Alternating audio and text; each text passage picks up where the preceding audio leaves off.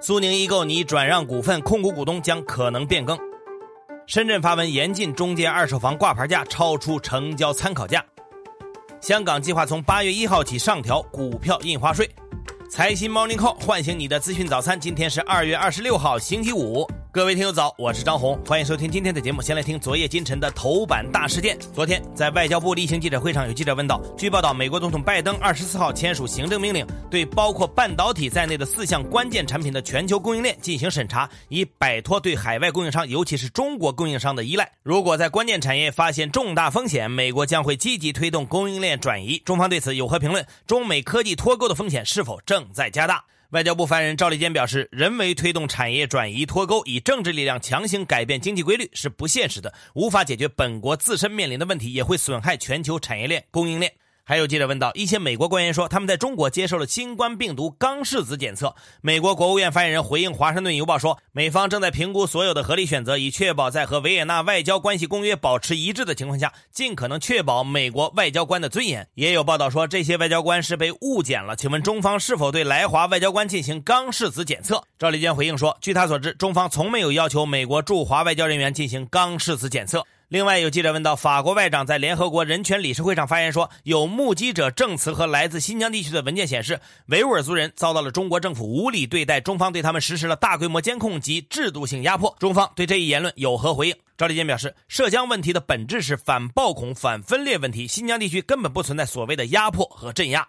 接下来看看市场的消息。最近一段时间以来呢，各地楼市调控不断，房地产股票也是非常的低迷。但在昨天，A 股房地产板块突然涨幅超过百分之六，整个板块市值单日飙升一千一百亿。万科、新城控股、华夏幸福等十多家地产股涨停。也有人推测，这和土地供应方面的一件大事有关。我们财经记者从天津市自然资源局得到确认，天津已经从二月二十三号起实行住宅用地集中出让制度，也就是在今年，天津的住宅用地将以集中发布出让公告、集中组织出让活动的两集中形式公开出让。而且与之前不定期、不定量的土地拍卖活动不同，全年发布出让公告在原则上不超过三次，时间间隔和地块数量要相对均衡。集中出让。土地时也应当确定共同的挂牌起止日期。前天，青岛市也发布通知称，将严格实行住宅用地两集中出让方式。市场传言说，将有更多的城市推出两集中改革措施。我们的听友也对这个变化表达了自己的观点。听友民子表示，集中供地无论对公众还是房地产商都会多一些理性，利于行业转型。目前房地产行业热度是不争的事实，更健康的房地产业需要时间，也需要探索中前进。听友硬表示，如果全国集中在同一时间段组织出让土地，小开发商也能避开大开发商哄抢的亮眼地块，拿到一些次优地块。同时，大开发商还可能会集中资金参与竞拍有把握的地块，也会减少地王出现的概率。另外，还可能降低地方对于拍地收入的依赖性。听友贾天宇认为，这种集中出让土地形成的周期，可能会导致一个城市内部分商品房集中开盘销售，或许会因为面临竞争而降价销售。对地方政府来说，可以避免先伺后好的进行卖地，也无法饥饿营销，逐步抬高地价。另外，据深圳市房地产中介协会官网显示，深圳市住建局在二十三号发布了专项检查的通知，要求严厉查处房地产中介二手房挂牌价超出成交参考价的行为。主要检查内容有：中介在门店、网站及相关网络平台发布的二手价是否超出；房地产中介人员通过微信、QQ 等平台发布的二手价是否超出等等。如果发现有违法违规行为的，将对房地产中介机构和人员进行处罚。好了，说完了房地产，我们再来说说深陷债务困境的苏宁易购。昨天，苏宁易购停牌并发布公告说，公司实际控制人和控股股东张近东以及第三大股东苏宁电器计划转让公司股份百分之二十到百分之二十五，受让方属于基础设施等行业。财新记者获悉，南京国资委最有可能成为苏宁易购的新控股方，并且会牵头商谈苏宁债务重整的方案。另外，接手苏宁股权的投资方可能还包括江苏交通、江苏国信、南京新工等等。对于市场传言的头条将借此机会入股苏宁，字节跳动方面进行了否认。昨天，哔哩哔哩发布了去年四季度未经审计财报，实现营收三十八点四亿，同比增长百分之九十一点二六，高于市场的平均预期。全年总营收将近一百二十亿，同比增长百分之七十七点零三。而且在大力破圈的营销下，B 站的月活用户在去年四季度末达到了二点零二亿，同比增长百分之五十五。B 站 CEO 陈瑞还表示，B 站月活可以在二零二三年达到四亿。不过，B 站的亏损也在扩大，去年经调整后的净亏损达到了二十六亿，同比扩大了百分之一百三十六点三六。昨天，网易也发布了去年四季度未经审计的财报，净收入为一百九十七点六二亿，同比增长百分之二十五点六。扣除股权激励等费用后，归属于公司股东的净利润为十六亿，同比下跌百分之五十六点三七。对于净利润的下滑呢，网易解释说，主要受投资和外汇因素影响，并不是业务经营导致的。另外呢，网易去年四季度的游戏净收入是一百三十四亿，同比增长百分之十五点五，贡献了近七成的营收。但网易 CEO 丁磊表示，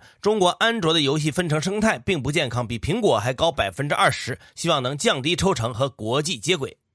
游族创始人林奇去世两个月后，公司继任者终于落定。前天晚上，游族网络发布公告称，林奇的前妻许芬芬将担任公司董事长，陈芳担任公司总经理。之前，林奇所持股份的股东权益已经由他的三名未成年子女继承，前妻许芬芬作为孩子的法定代理人和监护人代为行使。昨天呢，福布斯公布了最新一期的香港五十大富豪榜。得益于今年港股开年一轮牛市行情，长江集团的资深顾问李嘉诚重夺香港首富宝座，财富达到三百五十四亿美元。不过，李嘉诚最大的收入来源并不是李氏家族的公司，而是在于对 Zoom 的投资。仅在去年，Zoom 的市值就增长了近七百八十二亿美元。恒基地产的创办人李兆基排名第二，财富达到三百零五亿美元。周大福珠宝董事长郑家纯财富达三百零五亿美元，排在第三名。另外，在去年香港地产股普遍走低，在财富缩水的二十七名富豪中，就有十五人是地产富豪。再来说说疫情消息，河北唐山昨天发布通告，紧急寻找二月二十一号 G 幺二二四列车十号车厢。再说一遍，G 幺二二四列车十号车厢和确诊病例密切接触者的同乘人员，其中唐山站下车四十二人，滦河站下车十六人。通告提醒广大市民，如果有人与密接人员有同行、近距离接触等情况，也要及时向属地街道和工作单位报告。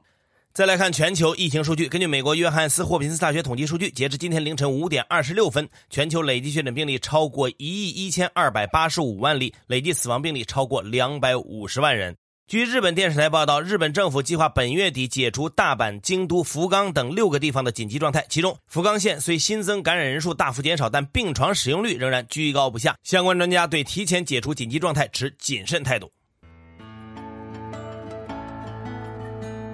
好，接下来关注今天的财新说，超宽松货币下资产价格走势如何？京东数字科技副总裁沈建光认为，首先股票收益较大，对比全球股市来看，美股涨幅最大，美股又以科技股领先，而新兴市场股市则整体弱于发达国家市场。其次，对房价具有较强的提振和刺激。欧美等国受到次贷危机、欧债危机影响，房价先降后升；中国则是一线城市房价增速较快，二三线城市相对平缓。再者，货币超发会带来恶性通胀，影响大宗商品价格。具体来看，金银、有色涨幅较大，能源涨幅最小。最后。宽松货币环境下，利率中枢持续走低。长期而言，债券市场的整体收益也会跟随利率下行而减少。但具体来看，中国债券市场收益高于欧美市场。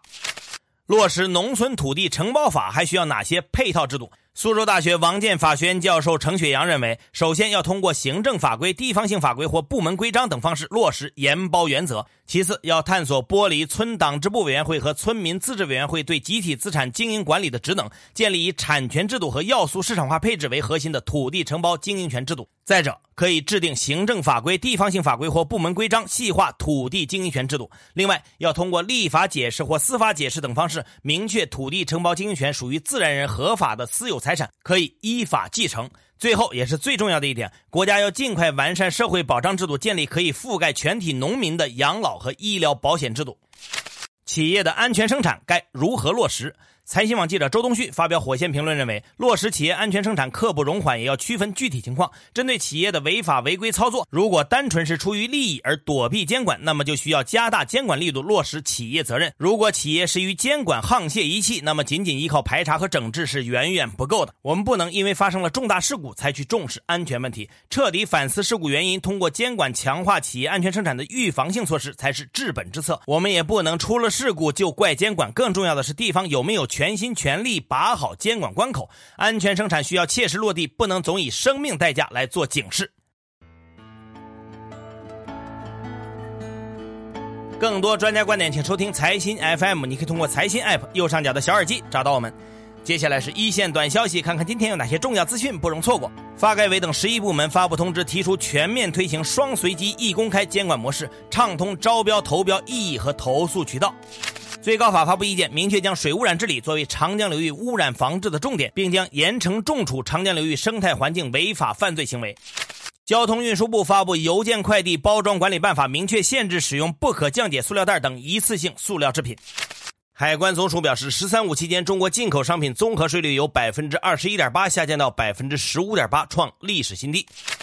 人社部和北京市人力社保局表示，今年北京市社保缴费费率仍然有下降空间，社保费率降低将主要针对用人单位缴费部分。民航局对肯尼亚航空公司内罗毕到广州的航班实施熔断措施。上海市发布加快新能源汽车产业发展的五年计划，提出到二零二五年，上海个人新购置车辆中纯电动车占比要超过一半。另外，上海将对符合条件的新能源汽车领域的国内外优秀人才，按照相关规定给予直接落户、人才奖励等支持。深交所向券商下发通知，要求各市场参与人严格落实股东信息披露监管要求。山西省安委办发布方案，明确将大力整治省属国有煤炭企业旗下的中小煤矿。徐州市将广场舞扰民、公共场所外放电子设备、公共场所打喷嚏、不掩口鼻等行为列入不文明行为。据凤凰卫视内部通告，央视原副台长孙玉胜被任命为凤凰卫视常务副总裁，工作向行政总裁负责。导弹女专家张金红被撤销全国政协委员资格。检察机关依法以涉嫌故意杀人罪对江西吉水县暴力伤医案的犯罪嫌疑人曾某生提起公诉。因实施不正当竞争行为，美团被判赔偿饿了么一百万。针对快手前副总裁赵丹阳因收受贿赂在离职后被警方逮捕一事，快手回应称情况属实。富士康科技宣布与 Fisker 签署合作备忘录，双方将共同打造 Fisker 品牌的电动车产品，预计在二零二三年第四季度正式量产。香港财经事务及库务局局长表示，香港计划从八月一号起上调股票印花税。澳门特区政府公布数据显示，澳门去年全年零售业销售额为四百五十一点九亿澳门元，同比下降百分之四十一点五。据共同社报道，日本政府正在探讨暂停对缅甸的政府开发援助新项目。当地时间二十四号，美国总统拜登解除前总统特朗普发布的绿卡冻结令。当地时间二十五号，澳大利亚联邦议会通过新闻媒体和数字平台强制议价准则，这一准则将确保澳大利亚新闻媒体在数字平台使用其原创新闻内容时获得合理报酬。接下来是国际资本市场，美股三大股指集体下跌，道指跌百分之一点七五，报收于三万一千四百零二点零一点；纳指跌百分之三点五二，标普外指数跌百分之二点四五。热门中概股多数下跌，第九城市跌百分之二十七点二三，品泰跌百分之十一点四三，理想汽车跌百分之九点八零。